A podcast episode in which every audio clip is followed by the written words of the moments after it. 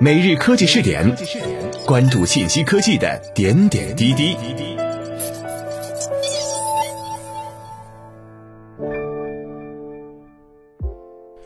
各位蜻蜓 FM 的听众朋友们，大家好，欢迎收听每日科技试点，我是主播李浩南。今天我们来关注一下中国互联网巨头竞相发红包抢用户，有多少能留下？中国科技公司纷纷为即将到来的农历新年投入数十亿虚拟红包，以期在新年假期期间抢占更大的互联网流量份额。抖音周二启动了红包活动，用户可以分享价值二十亿元的现金红包。百度也在周三启动了相应活动，在传统春节期间向用户发放五亿元的红包。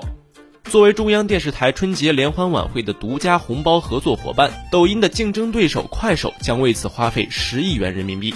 阿里巴巴也为支付宝用户准备五亿元现金红包，并在淘宝上为消费者提供了高达二十亿元的补贴。随着以智能手机为基础的移动支付服务拓展开来，用红包分发现金的传统做法开始更多的转移到网上进行。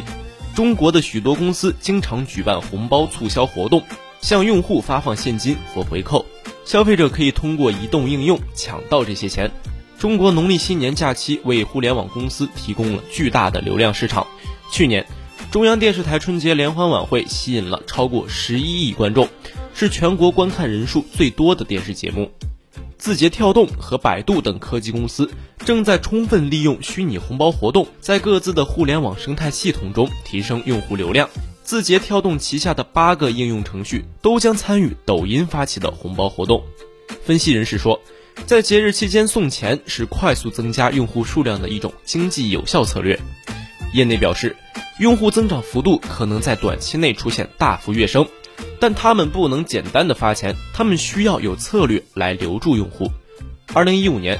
阿里巴巴旗下支付宝和腾讯旗下微信率先推出了虚拟红包，这引发了一场争夺消费者的大战。用户争相利用自己手中的智能手机，尽可能多的获取免费红包。从那以后，中国传统新年的发红包活动开始趋向于无现金化。